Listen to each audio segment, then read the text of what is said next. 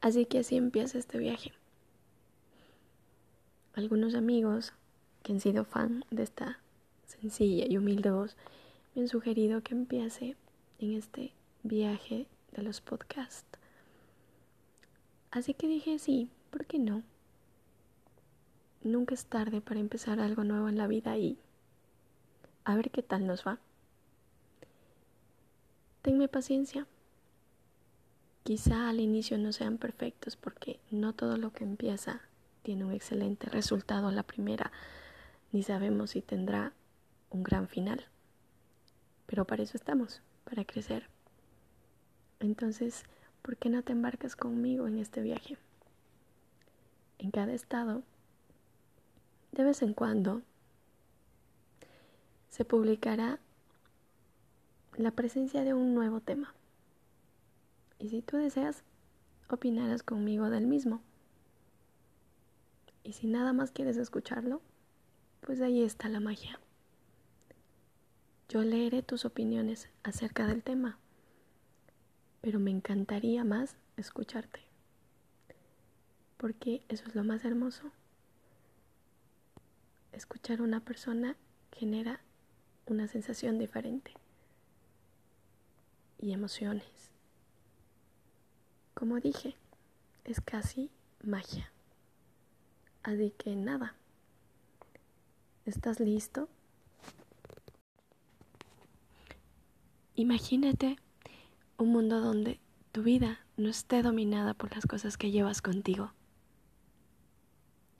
Solo imagínate esa total libertad de no tener que depender de algo o de alguien y de no tener nada que te ate.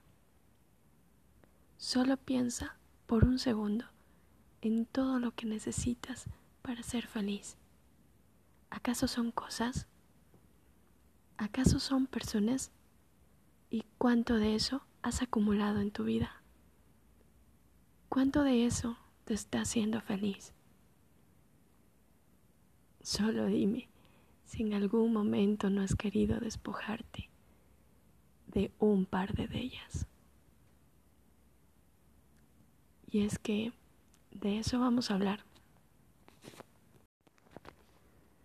La pregunta de la vida, la gran pregunta, es ¿cómo dejar de consumir y empezar a vivir? ¿Qué es lo que está sobrando en mi vida? ¿Qué es lo que realmente necesito? ¿Y qué es lo que me hace falta? Muchos hemos acumulado durante toda nuestra vida objetos, primero, que creemos que tienen una atadura emocional, algo, algo que nos atrae para tenerlos con nosotros la mayor cantidad de tiempo posible. Y después vas llenando, ¿no? Tus estantes, tu armario, tu sala, tu comedor, tu casa entera, de muchas de esas cosas, de muchos de esos objetos que crees que significan algo para ti. Y de pronto te das cuenta que ya no hay más espacio, que, que están ocupando demasiado en tu vida o en el lugar en donde tú esperas ser feliz. Entonces dime, ¿qué es lo que estamos haciendo mal? ¿Acaso los objetos, lo material, lo que realmente importa en tu vida? Creo que todos, absolutamente todos, hemos tenido dificultad para despojarnos de algo que nos han regalado. O de pronto que nos han prestado y hemos olvidado devolver, pero ni siquiera sabíamos que teníamos en el armario. Por dar un ejemplo. ¿Cuántos de esos libros que compraste leíste? ¿Cuánta de esa ropa que tienes has usado y que de pronto al subir o bajar de peso te vuelve a quedar y te engañabas con la promesa de que lo guardabas para volverlo a usar, quizá te quede en algún otro momento. Y decías, no, seguro me adelgazo. No, no, este año sí, engordo un poco más a que me quede perfecto el pantalón. Y por hablar poco, te estoy hablando de los objetos, ¿no? Porque creo que es lo ínfimamente necesario para hallar felicidad en nuestra vida. Porque la felicidad va más allá de las cosas. Y esa es la gran pregunta. ¿Qué es lo que yo necesito para ser feliz? ¿Qué es lo que estoy cargando que no me lo permite? Y no me refiero solo a cosas, me refiero a personas, a recuerdos, todo, todo lo que tienes en tu vida te llega a atar en algún momento a algo. Te dejen donde estás sin poder avanzar. Entonces, ahí se generan los cuestionamientos. Si ya lo sospechabas, sí. Vamos a hablar sobre minimalismo. Y dirás, bueno, esta tipa un poco desocupada, ¿no? O dirás, rayos, esta man va a salir con sus temas de New Age. En fin, lo que opinen, si están aquí, es por algo, porque a través de estos temas queremos intentar dar a conocer otras formas de pensar. Así que te invito abrir tu mente y escuchar esto, que es muy importante porque yo creo que es vital dar sin esperar recibir algo a cambio. Muchos dicen que dar para recibir, pero no. Yo pienso que dar sin esperar. Creo que eso genera más satisfacción, así que te entrego este tema. Te entrego esta nueva filosofía de vida que para muchos es nueva, pero en realidad ha existido hace muchos, muchos años, y es este arte de vivir con poco, con lo necesario, con lo estrictamente necesario, sin olvidar el anteponer la felicidad sobre las cosas y sobre las personas que no están generando nada en tu vida. Y sobre el trabajo, que quizá no es el trabajo que deseabas, y sobre el lugar en donde vives, que es un lugar en donde no te agrada. Todo. El minimalismo engloba todo, todo aquello que te rodea y que está sobrando. Un minimalista se da cuenta de que adquirir objetos no los hace felices, que ganar más dinero y tener más cosas jamás termina de llenarlos emocionalmente. Sí, habrá gente que dice, bueno, el dinero es vital, el dinero es importante, porque sin el dinero no puedes hacer nada. Y en parte les doy la razón. Y recalco esto, el dinero es necesario, lastimosamente, pero de allí que el dinero sea vital para hallar la felicidad creo. Y ahí entra un tema muy importante que abordaremos en su momento, que es acerca de la austeridad, de ser sobrio, de ansiar mucho, pero no refiriéndose a, a lo material, sino a, a lo emocional, a ese equilibrio, a esa paz mental, a ese ser interno quiere estar bien consigo mismo y con lo que le rodea. Y bueno, nos llegó la parte de la historia. Entonces tú dices, ok, ¿de dónde nació el minimalismo? ¿Quiénes lo fundaron? ¿Quiénes lo dieron a conocer? ¿Quién siquiera creó el término? Son muchas cosas que creo que un audio no alcanzaría para poder leerte la extensión de, de toda una reseña de la historia del minimalismo, pero sí te puedo contar que algunos relatan que el minimalismo nació por ahí por los años 60, pero más bien creado como un estilo a nivel de, de arquitectura, de cómo se diseñaban eh, los, los espacios con mucho menos cosas, con, con colores más puros, que lo que generaban era visiblemente más comodidad más orden, más equilibrio y más paz. Porque es la idea de lo que te quieren transmitir, que menos es más.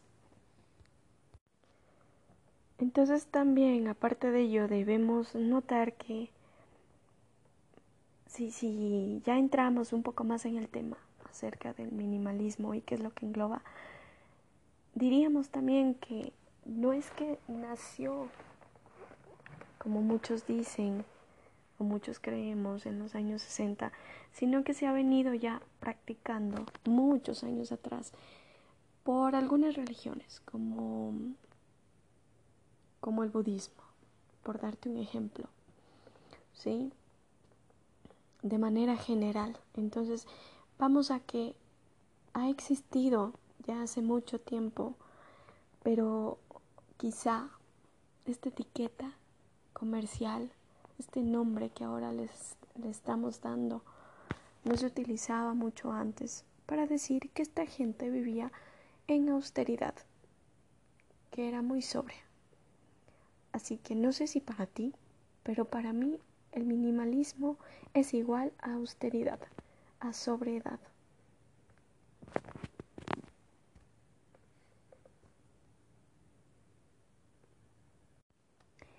Entonces te voy a contar cómo yo descubrí esta filosofía de vida y espero que tú puedas intentar entenderla e intentar practicarla porque de manera personal te puedo decir que genera cambios muy hermosos e inesperados en tu vida. Y pues nada, yo conocí al tema tal cual en una serie que encontré. Mm, si de pronto por interno tú quieres pedirme específicamente la serie, te la daré con nombre, con autor incluso. Pero bueno, en esta eran dos personas que compartían su experiencia acerca de una vida minimalista.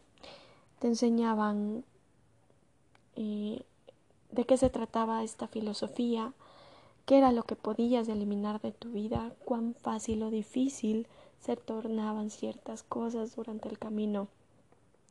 Entonces, bueno, dije, sí, voy a investigar más sobre el tema y pues a ver, a ver qué tal, ¿no? Porque no todo lo que te venden o no todo lo que te muestran quiere decir que está bien y que va a funcionar para tu vida. Entonces uno generalmente tiene que investigar lo que al menos quiere practicar o dar a conocer también a otras personas, porque es importante compartir lo que te generó a ti cambios positivos o lo que a ti te funcionó realmente. Porque es la idea. La idea general sería no engañar a la gente, no con publicidad, pues eh, que no tiene ningún fin, por así decir, ¿no?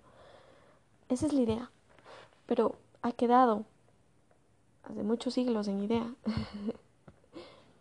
pues porque así no se maneja el marketing. Generalmente te venden lo que ellos creen que tú necesitas, pero no es así, ¿sí?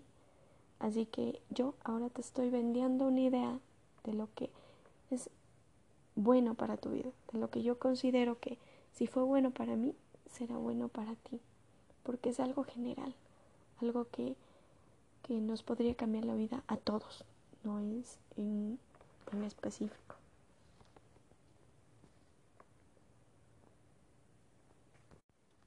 Y bueno, y por contarte, ¿no? Que aparte de eso, cuando investigué, encontré algunos libros sobre el minimalismo. Uno de esos, encontré como cinco libros, pero uno de esos como que te daba las primeras estrategias. Es eh, El arte de ser minimalista, cómo dejar de consumir y empezar a vivir. El autor Everett Bogue, y adaptado por Valentina Thorner da Cruz. Y bueno, te da algunas estrategias, ¿no? Te empieza explicando qué es el minimalismo, para esta persona, cómo, cómo le funcionó aplicándolo a su vida, estrategias, em, te habla también sobre otros, otros autores que también han publicado blogs sobre este mismo tema. Te dice por qué hacerte minimalista. Te da muchas razones.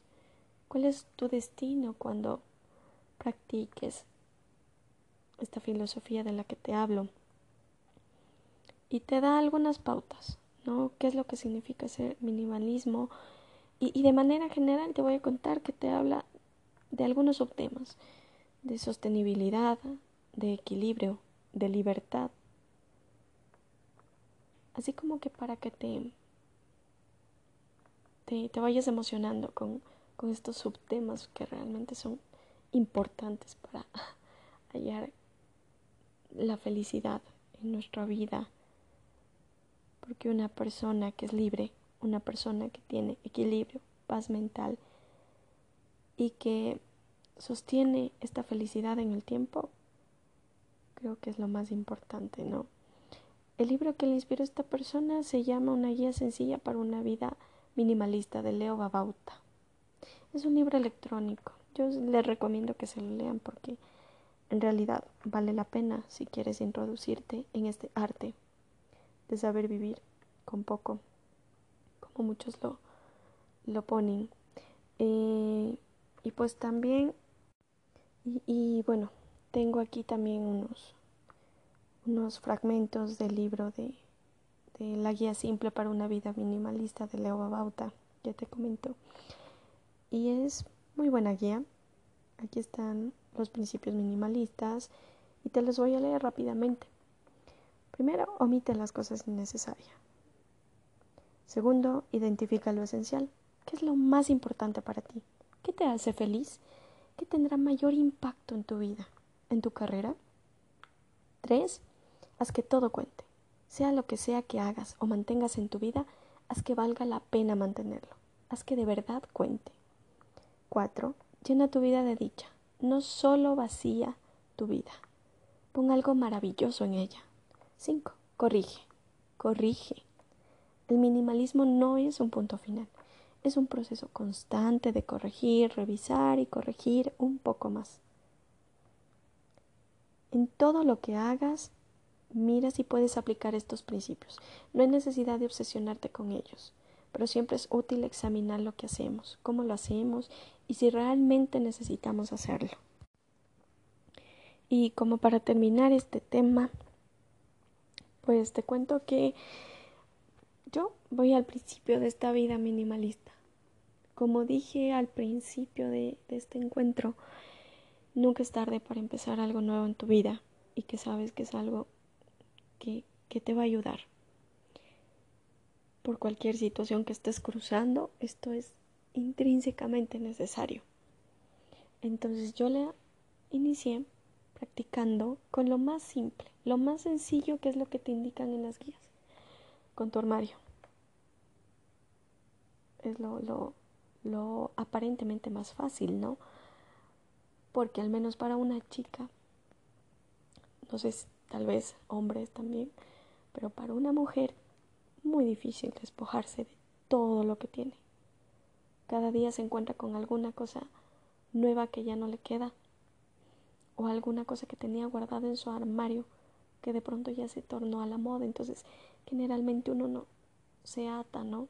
A esas cosas materiales. Así que te invito a comenzar con tu armario revisar qué es lo realmente necesario, qué de aquello utilizas. Y créeme, créeme que se te van a reducir las cosas tremendamente. Puedes donar, puedes regalar, puedes vender, es tu decisión. Pero el fin es que no lo hagas con la necesidad de obtener más, ¿sí? Por ejemplo, no voy a vender una prenda para comprarme otra nueva de temporada. No. Usa lo que tienes. Al final, como llevas puestas las cosas, como tú las luces, es como en realidad te quedan. Así que la actitud es siempre importante. Revisa tu armario, despójate de cosas que crees ya innecesarios. Créeme que va a ser un primer gran paso. Después de esto vienen las ataduras emocionales. Igual, comienza con lo más fácil de las ataduras emocionales. Los amigos. ¿Qué personas están sumando en tu vida? ¿Qué personas te han dejado recuerdos hermosos? ¿Y qué personas siguen aún presentes, preocupándose por ti, deseándote siempre lo mejor? ¿Qué personas sientes que vibran de igual manera que tú? Entonces manténlas. Cuando empieces a cernir, dirán, no, sí, qué egoísta, qué odiosa, está sirviendo a las personas. Pero a pesar de lo que piensen, que no me importa lo que piensen, necesitas hacer eso. Cernir a la gente, tener aquellos que suman en tu vida y no que resten, como la trillada frase lo dice. Así que de pronto te vas a encontrar en el camino con menos cosas en tu armario, con tu madre muy enojada porque sacaste muchas cosas a las cuales ella le podía dar otro uso. Las madres siempre encuentran uso para las cosas. y de pronto también te encuentras con menos personas en tu vida. Y tú dices, bueno, ¿y ahora? El siguiente paso. Pero déjame decirte que el siguiente paso no lo tengo, porque el camino es complicado y toma tiempo. Así que estoy en el siguiente paso, que es em, pues aprender a adquirir lo que realmente necesito. Y llegando ya como para el final, te puedo decir que sí, te sientes más ligero equipaje. Hay más equilibrio. Empiezas a sentir más ese equilibrio, esa buena vibra de incluso de las personas que, que están sumando y que se quedaron, que permitiste que se queden en tu vida. Y ojo, quiero recalcar, es que rechazas a personas, ¿sí? Simplemente que aprendes a discernir quién te conviene, quién no, quién aporta y quién no. Así que nada, yo continúo con este tema que realmente nos tomaría mucho tiempo para hablar, es largo y continúo haciendo cambios en mi vida positivos. Y es un camino difícil, porque recuerda esto, para cambiar no necesitas hacerlo por el resto de personas, sino por ti mismo. Necesitas ser la mejor versión de ti, porque no hay nadie más de competencia que tú mismo. Así que hazlo por ti. Y créeme que cuando tú cambias, tu entorno cambia. Si tú quieres aportar algo en la vida de los demás, empieza cambiando tú mismo.